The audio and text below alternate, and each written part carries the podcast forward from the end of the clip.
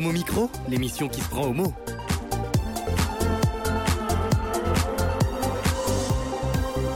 Homo Micro avec Brahim Neid Balk. Où que vous soyez, bonjour ou bonsoir, ravi de vous savoir euh, à l'écoute de notre rendez-vous LGBT+, vous. Bonsoir Nabel, comment ça Bonsoir va à toutes et bonsoir à tous. Ça va très bien, Brahim? Nous sommes plutôt santé pour Yel ou, euh, ou art? Alors ce soir, on est en mode chronique art pour Yel. On va parler d'un livre qui ravit le Gouinistan et au-delà. Il s'agit de Les Dessous lesbiens de la chanson. Et d'ailleurs, Brahim, ce soir, nous recevons deux invités, les deux co-autrices de cet ouvrage, Léa et Pauline. Et elles sont derrière moi, elles vont se rapprocher du micro pour nous dire un petit coucou. Bonsoir. Bonsoir. Qui es-tu? Léa. Léa. Et Pauline, allez. Bonsoir. Merci d'avoir accepté. Tout de suite, elle, elle fuit le micro. J'espère que tout à l'heure, elle sera vraiment bien en face, sans trop de timidité. L'art, avec un grand A, euh, il connaît. C'est notre euh, ami euh, Eric Brulin. Bonsoir, Eric. Bonsoir Brahim, bonsoir à tous et à toutes. Et puis, je suis très content parce qu'il va y avoir plein d'art ce soir. Et puis la dernière fois, j'avais entendu que tu annonçais cette chronique et j'avais très envie de l'entendre. Je suis très content. Ah ouais, ça va être passionnant encore ce soir. Tu vas voir, Eric. Alors ce soir, Eric, tu vas nous proposer donc une nouvelle chronique gay d'art consacrée à un artiste gay euh, américain euh, qui s'appelle Robert Rauschenberg. Tu le prononces mieux que moi. Alors pourquoi tu as choisi de, de parler de ce personnage, Eric? Alors peut-être que vous ne le connaissez pas et je voudrais d'abord commencer par vous demander d'imaginer un grand tableau peint posé à même le sol qui serait composé de carrés de couleurs, de lettres, de collages et dessus vous auriez posé une chèvre empaillée avec un pneu d'automobile autour de la taille et un peu de peinture sur le bout de son museau. Eh bien, cet assemblage hétéroclite, euh, c'est une des marques de fabrique de Robert Rauschenberg et c'est comme ça qu'il a participé à la révolution de l'art, des arts plastiques au XXe siècle. Alors je vais essayer de vous faire rentrer dans son univers particulier, de vous faire découvrir sa vie, même si en ce moment il n'y a pas particulièrement d'événements qui le concernent, mais c'est un artiste majeur du XXe siècle. Il a transformé la peinture et pas seulement. Et puis en plus, euh, bah, il était bisexuel, donc euh, il a parfaitement sa place ici. Et donc je vais essayer de vous faire découvrir aussi un petit peu sa vie ce soir. Alors euh, commençons par un peu d'histoire. Euh, qui était cet artiste, Eric? Alors, Robert Milton Ernest Rauschenberg est né en 1925 au Texas et il est mort en 2008 en Floride. Il doit son nom d'origine allemande à euh, son grand-père, qui était un médecin allemand et qui avait épousé une indienne cherokee. En fait, il a grandi donc euh, au début de sa vie au Texas dans une famille euh, très modeste. Il a commencé par des études dans une université de pharmacie, donc rien ne le destinait apparemment à faire des, des tableaux. Et puis ensuite, eh bien, guerre oblige, il est parti, il a été incorporé dans l'armée américaine pendant la Seconde Guerre mondiale. Quand il est revenu, il s'est cette fois inscrit dans une fac d'art où il a étudié la peinture, l'histoire de l'art, la composition, la sculpture, la musique, l'anatomie et la mode. A Vraiment une formation extrêmement large qui a fait de lui un artiste extrêmement accompli, vous allez le voir, puisqu'il a commencé tout d'abord à travailler dans le monde des arts plastiques et visuels, avec des œuvres qui ont connu un très grand succès, avec des expositions euh, à partir de 1951 aux États-Unis, puis ensuite à Londres, à Venise, où il a été le premier Américain à remporter le Grand Prix de la Biennale d'art contemporain de Venise, c'était en 64. Et puis plus tard, en France, où il a eu une très grande expo en 1981 au Centre Pompidou. Ces toiles, elles sont partout dans le monde, hein, dans tous les grands musées d'art moderne, évidemment à New York, mais aussi euh, en Allemagne, à Paris, à Londres, dans toutes les grandes capitales. Alors, il n'a pas seulement travaillé sur la peinture et dans les arts plastiques, il a aussi contribué dans de nombreux autres domaines, comme la photographie, la céramique. Il a fait euh, deux stages au Japon euh, en 82. Euh, et puis surtout, il a contribué beaucoup à la danse en- pendant 10 ans, en 1954, entre 54 et 64, avec des collaborations, je reviendrai dessus tout à l'heure, mais avec Merce Cunningham, euh, dont il était le directeur artistique, le créateur de costumes, le créateur de décors. Euh, il a même participé aux éclairages, il a fait de la régie pour lui, euh, avant lui-même de danser dans une pièce en 1963. Alors Merce Cunningham, il faut savoir, pour ceux qui ne le connaissent pas, c'est le monsieur qui a fait basculer la danse dans la danse contemporaine. Il a réinventé la danse. Alors on aime ou on n'aime pas, mais c'est aussi quelqu'un d'extrêmement marquant. Un peu plus tard, il a également travaillé, euh, Rauschenberg a également travaillé avec une autre chorégraphe et danseuse qui s'appelle Trisha Brown. Et puis, il a beaucoup travaillé avec un musicien qui s'appelle John Cage. Lui aussi a révolutionné l'art musical. Donc vraiment, Rauschenberg, c'est quelqu'un qui a créé des ponts pendant toute sa vie entre les différents arts, entre les arts et les ingénieurs, pour faire rentrer aussi dans, dans l'art contemporain bah, la technique, la technicité. Il a créé des ponts au travers du monde pour faire dialoguer les artistes du monde entier. Euh, et puis cette ouverture, cet éclectisme, eh bien, on le voit dans, son, dans ses œuvres, on le voit dans sa vie, puisqu'il a été marié à 25 ans, papa d'un enfant qui s'appelle Christopher, et puis ensuite il a multiplié les amitiés, les amours, les collaborations avec les plus grands artistes. J'ai parlé de Merce Cunningham, de John Cage, il y a eu aussi Jasper Jones, un autre très grand artiste américain, vous connaissez peut-être ses ces grands drapeaux américains qui ont été faits par Jasper Jones. Ils ont été en couple pendant six ans. Et puis euh, d'autres artistes que vous connaissez peut-être aussi, Cy Twombly, De Kooning. Bref, il a gravité autour de, d'un nombre incroyable d'artistes qui ont fait basculer l'art dans la, modernité, en fait. Et donc, il était aussi très, très impliqué politiquement. On vient de parler de politique. Lui, il était contre la guerre au Vietnam. Il s'est énormément impliqué. Il a beaucoup financé le Parti démocrate aux États-Unis, mais aussi le mouvement des droits des femmes on l'a évoqué tout à l'heure, la recherche médicale également. Alors, et dans le domaine de son art, euh, Eric, euh, qu'est-ce qu'il caractérise exactement? Alors, il appartient à un mouvement euh, dont le nom vous fera peut-être sourire, qui s'appelle le mouvement Néo-Dada. Alors, c'est un, label qu'il partage avec le, peintre Jasper, Jones, avec lequel il était, hein, j'en ai parlé tout à l'heure. son, son, objectif, c'était de travailler dans ce qu'il appelait l'intervalle entre l'art et la vie. En fait, pour lui, il considérait que les objets d'art et les objets de la vie quotidienne, ça se mélangeait, c'était la même chose en fait. Qu'il fallait pas faire de différence entre les deux. Et, c'est un mouvement artistique qui est né d'un Français qui s'appelle Marcel, Duchamp, qui avait eu l'idée d'exposer un urinoir, mais qu'il avait mis à l'envers et qu'il avait appelé fontaine. Et vraiment, c'est cette idée que bah, l'objet d'art, l'objet du quotidien, c'est la même chose. Et après, ça questionne beaucoup la valeur finalement. Qu'est-ce qu'il y a de la valeur en termes d'art et qu'est-ce qui n'en a pas? Alors, Rauschenberg, lui, il était vraiment adepte d'un art très ouvert, très transversal. En, 1952, il a participé à ce qu'on appelle un happening, le premier de l'histoire de l'art.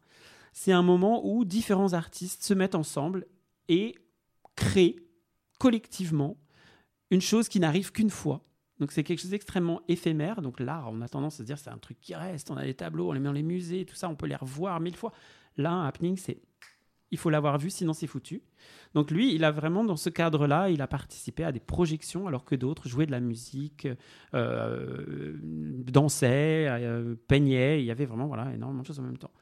Donc lui, il a commencé par faire des, des toiles qui étaient euh, blanches, immaculées, puis noires, immaculées, pour revenir à la pureté de la, couleur, en fait, de la, de la peinture en elle-même. Et puis ensuite, il a commencé, dans sa peinture, à passer au rouge, et puis là, il s'est dit, tiens, il y a des choses qui traînent, je vais mettre euh, ici un, morceau de journal, euh, ici quelques clous, euh, puis là un bout de bois. Et il s'est dit, puis la toile, c'est bête de l'accrocher au mur, on pourrait la mettre ailleurs qu'au mur. Pourquoi elle est verticale? On pourrait la mettre à plat par terre. Et il a commencé à faire ce qu'on appelle des combinaisons, des combines en anglais, en mélangeant des objets du quotidien qu'il récupérait. Et ça faisait en fait des œuvres qui étaient à la fois des œuvres de peinture, puis aussi des sculptures et des choses parfois indéfinissables. Donc euh, le spectateur, tout d'un coup, il rentrait dans un espace avec des objets qui l'interpellaient comme des espèces de rébus. Vous mmh. savez, hein, tout d'un coup, on se dit, mais quelle est la signification de tout ça? Des oiseaux empaillés, des bouteilles de coca, des journaux, des images de presse, des tissus, du papier peint, des, des fois des portes, des fenêtres. Bref, un univers entier qu'il a associé à, la peinture. Euh, à partir de 62, il a commencé à, à faire de la sérigraphie, c'est-à-dire à faire des images qu'il imprimait sur euh, des toiles en série. Et en cela, eh bien, il a aussi questionné la valeur de l'art en disant si une toile, finalement, je peux en faire 100 identiques. C'est un peu ce qu'a fait Andy Warhol euh, en même temps. Il a, créé le pop art, en fait. Donc des toiles qui avaient une valeur pour celui qui l'achetait, mais qui n'avaient pas forcément une valeur euh, historique, comme au sens historique de l'art. Eric, tu nous as expliqué qu'il était un artiste euh, précurseur et engagé. Alors, sur le plan de sa vie sentimentale, il était homosexuel? Alors, il était bisexuel. Enfin, il a, été, il a eu deux phases. Il y a eu une phase hétérosexuelle puis une phase homosexuelle. Il s'était d'abord marié avec une autre euh, artiste quand il était en, séjour à Paris. C'est là qu'il l'a rencontrée. Ils ont eu un enfant ensemble. Et puis, même si c'est assez curieux parce que ses biographes ne font pas vraiment allusion à sa vie d'homosexuel après. Euh, on voit qu'il est devenu, on sait qu'il est devenu l'amant de plusieurs autres artistes de premier plan. Donc j'ai cité Jasper Jones, il a vécu six ans avec ce monumental artiste américain de, du, pop art notamment, euh, Cy Twombly, qui a eu il n'y a pas très longtemps une grande rétrospective en France. Euh, il faisait partie d'un cercle d'artistes gays, j'ai cité John Cage, le musicien, Merce Cunningham, qui étaient ensemble en couple. On ne sait pas s'il a couché avec eux, mais on s'en fiche, il, faisait partie d'un mouvement de gays euh, qui... il y avait peu de lesbiennes, je suis désolé, il y en a plein autour de la table ce soir et c'est super. Mais là, dans l'histoire de Rauschenberg, il n'y en a pas beaucoup. Mais en tout cas, ceux-là, ils ont fait vraiment basculer l'art, euh, les arts visuels, la danse dans la modernité, quelque chose dont on a hérité aujourd'hui.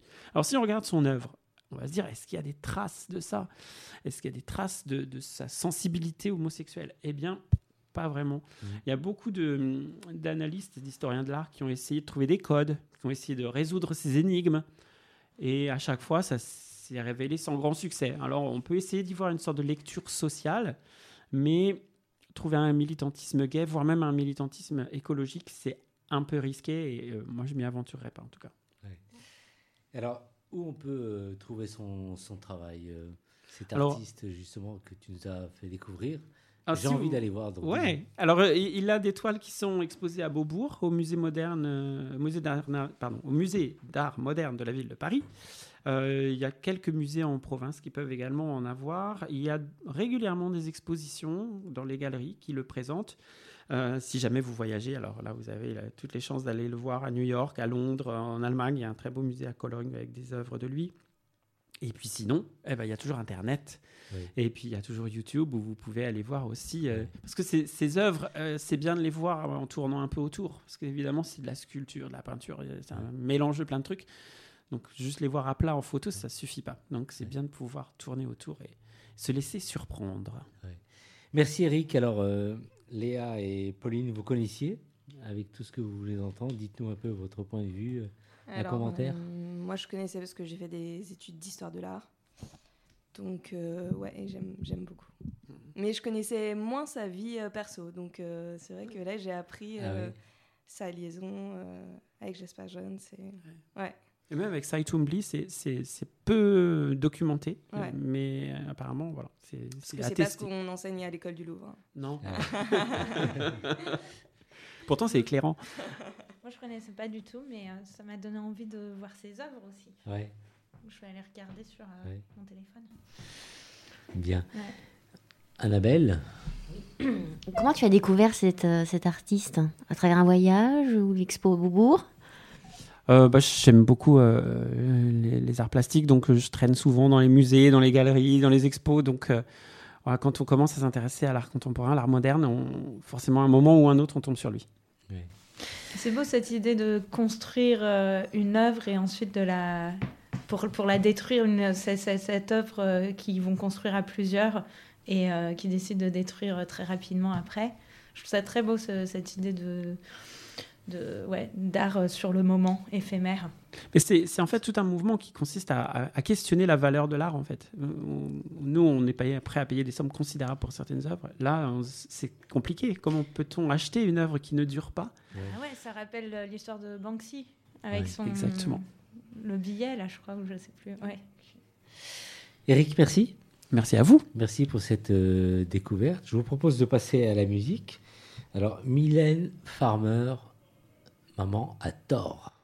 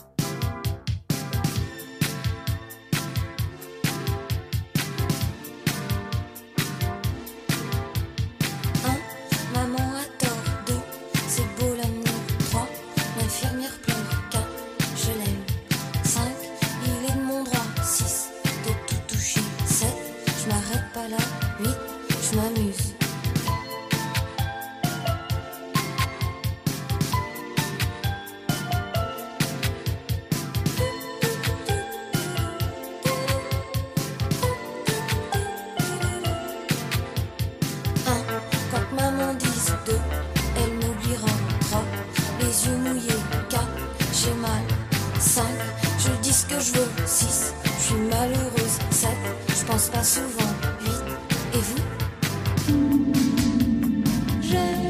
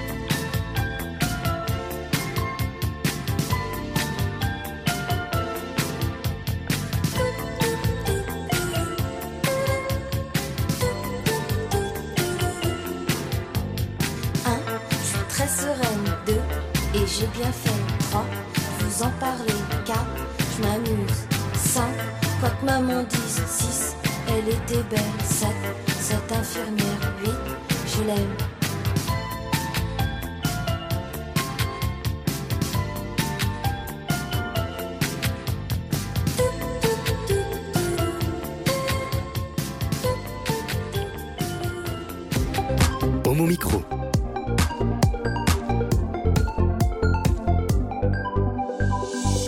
On poursuit euh, au micro l'émission qui se prend au mot. Alors, Annabelle, nous avons le plaisir d'accueillir Pauline Paris et Léa Lotte-Jeter. J'espère que je prononce bien. Autrice à quatre mains de Les Dessous lesbiens de la chanson. Bonsoir Léa, bonsoir euh, Pauline. Merci d'avoir répondu à l'invitation. Merci de nous avoir invités. Bienvenue donc à toutes les deux. Alors, Annabelle, je te propose de nous dresser un bref portrait de nos invités. Allez, c'est parti. Rappelez-vous, dans la précédente chronique Art pour Yel, nous avions parlé de Pauline Paris pour sa mise en musique et chant de 13 poèmes de René Vivien. Aujourd'hui, on reçoit la compositrice interprète Pauline Paris pour sa troisième casquette, autrice, et notamment la coécriture du livre Les dessous lesbiens de la chanson avec Léa Lodgeter. Léa, historienne de l'art de formation, journaliste culturelle, expert des questions sur le genre et les sexualités, elle défend aussi la visibilité lesbienne à travers l'histoire d'hier et d'aujourd'hui. Et puis, et puis, Pauline et Léa ont aussi été co, euh, enfin, ont été aussi chroniqueuses à Gouinement lundi, une émission radio qu'on peut Oui. retrouver sur cette antenne tous les quatrièmes lundis du mois. Alors, bienvenue à toutes les deux. Nous sommes vraiment très ravis de, de vous accueillir euh, ce soir. Et donc, Annabelle, donc, tu as une première question. Oui, tout à fait. Pauline, Léa, j'ai une marotte. La Genèse. Racontez-nous comment est née l'idée de cet ouvrage. Alors, de mon côté, tout a commencé quand j'ai euh, dû écrire un article pour euh, la revue Well Well Well, donc revue pour les lesbiennes, euh, voilà, en 2014, qui avait pour, euh, pour sujet donc, les lesbiennes dans les années 50. Et euh, voilà, au, cours de mes recherches, je me suis dit qu'est-ce qu'écoutaient les lesbiennes à cette époque? J'ai été dans plusieurs bibliothèques, je me suis rendu compte qu'il n'y avait aucun livre euh, sur la chanson lesbienne euh, à cette époque. Et donc, c'était vraiment ce, point de départ de me dire il y a un manque terrible. Et ensuite, Pauline, avec qui on est amis de, depuis le collège. Ouais. Moi, de mon côté, euh, j'ai été invitée par euh, Hélène Azera en 2017 sur euh, l'émission qu'elle avait, euh, Chanson Boom. Et avec elle, on avait dis- discuté après de, des chanteuses. des chanteuses lesbiennes des années folles et tout ça. Et, euh, et elle m'avait parlé de- d'un tas de chanteuses que je connaissais pas, dont Ouais. j'avais jamais entendu parler. Et je me suis aperçue qu'il y avait une, une mine d'or là qui, qui ne demandait qu'à être euh, euh, creusée. Et, euh, et donc avec Léa, on, on s'est aperçu de notre intérêt, intérêt commun pour, pour les archives comme ça de, de chanteuses d'époque. À ce même moment aussi, il y a, un article qui est sorti dans le Nouvel Observateur de Nicolas Chaleur sur euh, Joe le taxi qu'on vient d'entendre euh, juste avant là, et donc qui révélait que Joe le taxi était non seulement une femme, mais une figure de la nuit lesbienne. On s'est dit, il y a peut-être beaucoup d'autres chansons euh, comme ça. Moi, j'avais fait mes recherches sur les années euh, 50. Pauline avait euh, tout le savoir d'Hélène Azera sur les années folles. On commençait à avoir quelques billes dans les années euh, 80. On s'est dit, euh, bah, on- n'a plus qu'à faire un livre, quoi. Et on s'est un peu euh, rodé euh, du coup à Gouinement lundi où on a coécrit des chroniques que ensuite euh, Pauline euh, présentait. Voilà, chaque fois la chronique c'était une chanson. Euh, comme là dans le livre, on a une, une notice, euh, enfin une chanson par notice. Et donc c'était une chanson de cinq minutes où on racontait le- le- l'histoire de la chanson, l'inspiration, la personne qui l'a chantée, pourquoi. Euh, voilà, on essayait de creuser et de trouver toute l'origine de la chanson. D'accord. Alors, le livre, il retrace l'histoire de 40 chansons éclectiques et saphiques entre 1919 et 2019, donc 100 ans. Et alors, comment s'est fait le choix? Parce que vous, vous avez trouvé certainement plein, plein, plein de chansons.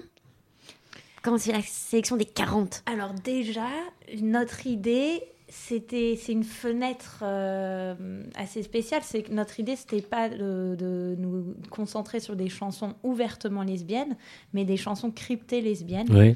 Euh, donc euh, déjà, on diminuait un peu le répertoire.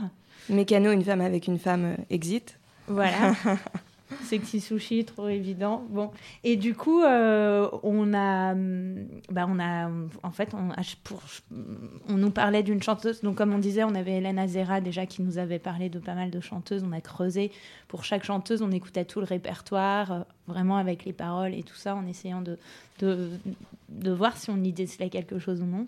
On a eu aussi euh, nos préfaceuses Elisabeth Lebovici et Catherine Gonard qui nous ont donné des pistes parce qu'elles ont fait une grande recherche sur la culture visuelle des lesbiennes à la télévision euh, dans les années justement 50, 60.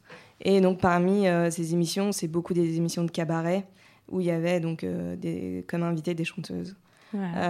et ensuite, oui, on a, en fait, à chaque fois qu'on rencontrait quelqu'un de différentes générations, on lui demandait c'était quoi ta chanson lesbienne, euh, euh, qu'est-ce qui t'a qu'est-ce qui t'a inspiré dans ta jeunesse, etc. Donc c'est comme ça qu'on a rempli les années 80. Et puis années 90, bah, c'était tout simplement nous, hein, ce qui nous avait inspiré. Et ensuite, on s'est tenu au courant de l'actualité. Et puis voilà, avec ce prisme de que ça reste crypté. Mm. Alors le, contenu du livre est très riche euh, d'informations à chaque chanson une synthèse euh, passionnante issue d'interviews, d'extraits d'archives. C'est un travail euh, faramineux de collecte, de tri d'infos et de résumés. Comment s'est organisé exactement l'écriture efficace à quatre mains? Pas toujours facile tout ça. Euh, oui, oui, alors il a fallu se mettre d'accord, mais ça arrivait assez facilement ah avec Léa. On, a trouvé, je trouve, assez vite une méthode. En fait, on, en gros, on s'est, en gros, on s'est départagé. On a fait 20 chansons, 20 chansons mhm. pour les recherches. Donc, on faisait nos recherches à l'INA euh, sur euh, différents sites. Euh, voilà. Et ensuite, on, chacune rédigeait une, une, notice. Et une fois qu'on, avait l'impression d'avoir lancé un bon premier jet, on le, on le lisait avec. avec, avec l'autre et, et l'autre nous donnait des, des des bah, compléter en fait. Et finalement on a beaucoup de mal à différencier qui a écrit quoi. Même même les gens qui nous connaissent bien voilà. Et euh, oui et aussi par contre toutes les interviews parce qu'on a donc 40 témoins euh, un témoin contemporain ou une témoin contemporaine par euh, chanson. Ça on les a fait à deux à chaque fois. Voilà. alors l'ouvrage a vraiment bien été accueilli par les médias. Le Monde Libération 20 minutes La Croix France Culture France Culture France TV Info, voire même la RTBF en Belgique, et vos lectrices, lecteurs. Alors, euh, quels sont les, euh, leurs retours hein Dites-nous un peu. Euh, de la presse ou des lectrices Des lectrices. La presse et lectrices, les deux. bah, on a vraiment eu des, des bons retours, notamment voilà, sur le sur voilà le sérieux du travail et les recherches assez poussées qu'on a faites parce que donc on a vraiment aussi c'est une beaucoup de sources en fait. Donc euh, ça peut donner lieu en fait ça peut être les prémices d'un travail de recherche euh, encore plus poussé ou voilà. Mm. on a vraiment essayé de de mettre le, plus de sources euh, possible. Ouais ça c'est beaucoup souligné. à la fin il y a beaucoup en effet il y a, il, y a, il y a, pas mal de notes de sources et il y a notamment un toute une, un passage sur les cabarets où on liste les cabarets gays et lesbiens de, de, de l'époque jusqu'à aujourd'hui. Et euh, avec les adresses, avec une petite euh, description du, de l'histoire du cabaret. Et tout ça, ça a été aussi pas mal de recherches. En fait, en partant de la chanson, on, a touché à beaucoup de domaines différents. De, voilà. Il y, a, bah, il y a beaucoup de gens qui, qui nous ont dit aussi qu'ils avaient découvert euh, des chanteuses, des chansons, que ça leur donnait envie d'aller plus loin, d'écouter le CD. Donc ça, ça nous a fait aussi plaisir et qu'ils avaient été étonnés aussi de, certaines chansons qu'ils ne s'attendaient pas du tout à voir dans le livre. comme, euh, pour l'instant, euh, comme un ouragan, par exemple, de Stéphanie de Monaco. Ou... Le Club Dorothée. Le Club Dorothée aussi, oui. Ah oui. Annabelle bah, D'ailleurs, est-ce quelle est votre chanson préférée à chacune? Et pourquoi? Alors c'est bah, dur comme question parce que à chaque fois qu'on travaille, enfin moi à chaque fois que je travaillais sur une chanson, je me disais ah, c'est ma chanson préférée. Donc, euh, donc, donc c'est un peu compliqué. Je sais que j'ai beaucoup aimé travailler sur la chanson Ouvre, euh, chantée par Suzy Solidor, parce qu'il y a tout un symbole autour de cette euh, chanteuse qui est une des premières justement dont Hélène Azerev m'avait parlé, une chanteuse des, des, années folles. Et quand elle, quand elle se met à chanter Ouvre, c'est en 1933. Elle vient d'ouvrir son cabaret, La vie parisienne. Euh, donc voilà, c'est une femme qui, de nuit, qui tient son cabaret, qui chante ce poème euh, qui au départ était un, poème écrit par un, poète, Edmond, Edmond Haraucourt. Et, et c'est elle qui l'a mise en musique, qui l'a fait mettre en musique. Et, et elle le chante, et c'est incroyablement, comment dire, sensuel et elle le chante directement à des femmes euh, dans son cabaret qu'elle regarde droit dans les yeux en leur disant ouvre tes jambes, euh, ouvre, euh, ouvre, ouvre tes seins. Enfin bon, il y a tout un. Et donc, donc voilà, donc c'était c'est une chanson que j'ai beaucoup écoutée.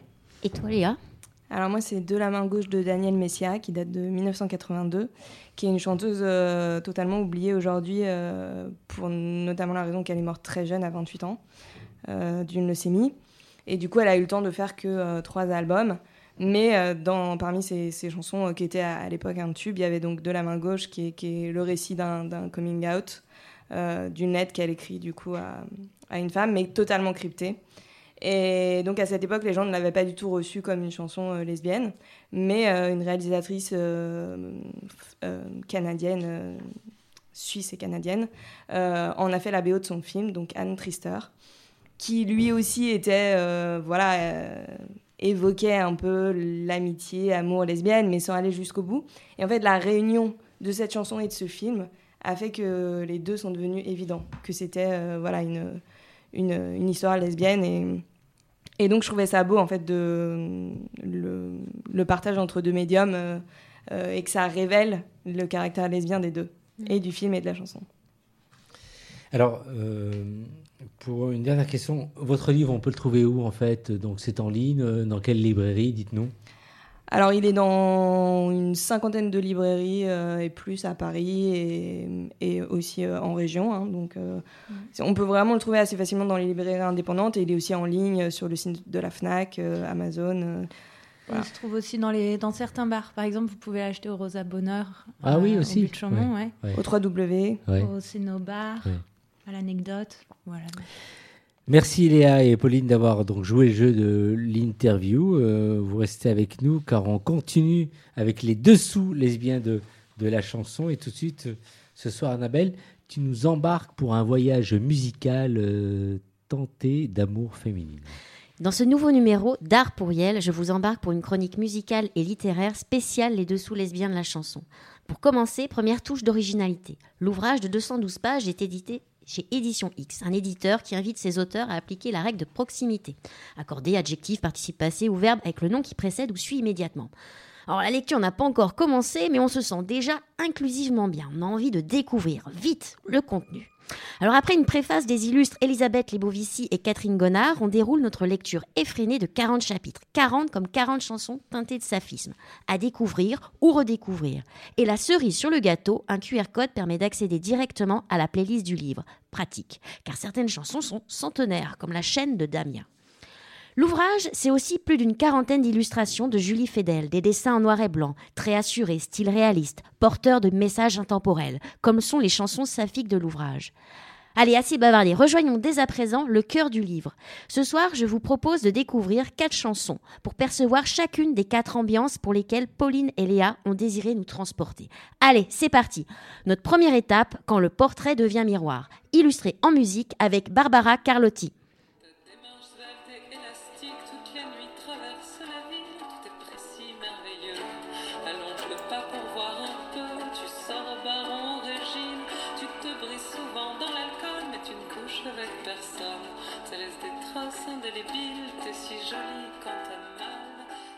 Titre de la chanson, Ouais, ouais, ouais, ouais, ouais, s'est inspiré du livre Rose Poussière de Jean-Jacques Schul. On y parle d'un personnage réel, Zouzou, une clubeuse qui fréquentait régulièrement chez Régine. L'autrice, compositrice, interprète s'est également inspirée de son adolescence. Dès 14 ans, elle fréquentait les boîtes de nuit par goût de la transgression et du danger. À l'instar de ses sources d'inspiration, les paroles de cette chanson sont empreintes d'ambiguïté. À tel point que Barbara Carlotti prolonge cette impression lorsqu'elle interprète cette chanson, avec un masque, puis un visage découvert. Est-elle l'héroïne, la narratrice de l'autofiction chantée? Mystère. Et puis, il y a les chansons où le doute n'est plus. C'est l'heure de rejoindre notre deuxième étape, quand les amours interdites tombent le masque et d'écouter ensemble Petit Velours. Même avec nos maladresses, on peut rattraper la tendresse qui demande à se faufiler. On ne va pas battre le tambour, petit velours,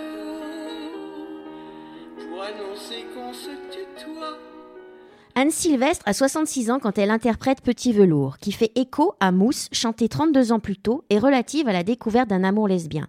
Petit velours, c'est l'évocation de l'être aimé. Anne Sylvestre a écrit ces paroles pour des femmes qui ont aimé qui ont aimé et souffert.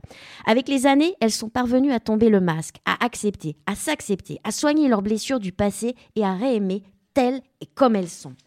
Anne Sylvestre manipule avec l'élégance les mots MAUX, des mots MOTS, au féminin. Allez, on continue notre pérégrination quand le genre s'en mêle avec cet extrait J'ai tout aimé de toi.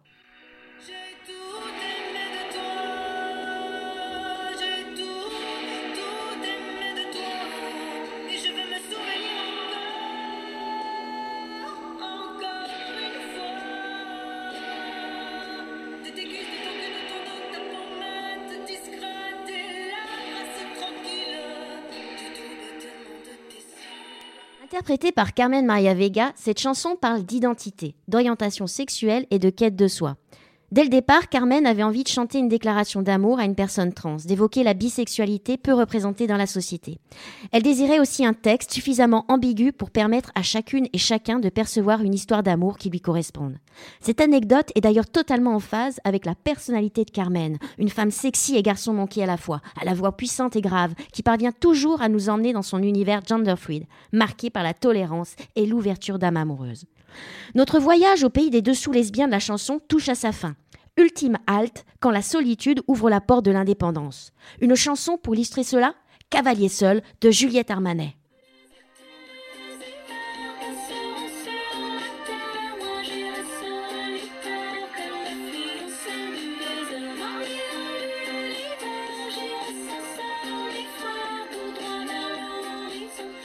Vous avez perçu la musique au galop, cette voix douce et assurée, un refrain entraînant et victorieux? C'est l'histoire inspirée du mythe de l'Amazone. Femme guerrière, à cheval, avec un arc ou une lance, autonome, solitaire, qui chasse et repousse les avances des hommes. Derrière l'héroïne de la chanson, l'ombre de Juliette Armanet. L'artiste de 36 ans a appris à se connaître via la solitude, devenue une force et une liberté d'être pour elle, telle une Antiope des temps modernes. Voilà, la visite s'achève, il reste encore 36 chansons à découvrir, alors courez vite vous procurer les dessous lesbiens de la chanson. Car oui, ce livre offre un éventail de chansons chantées par des femmes pour des femmes, avec des paroles aux contours et aux ombres saphiques, délicatement dessinées, en traits pleins ou subtilement esquissées en pointillés selon les époques. C'est sur cette touche métaphorique que s'achève notre deuxième rubrique d'art pour Yel. Carpe diem à toutes et tous. À très bientôt. Merci euh, Annabelle, euh, Léa et Pauline. Un commentaire pour euh, conclure? Eh ben non, ce fut un plaisir. Ouais. Un plaisir saphique. Merci pour cette chronique. Merci, c'est fini pour euh, ce soir. Merci d'avoir participé à, à ces émi- à cette émission.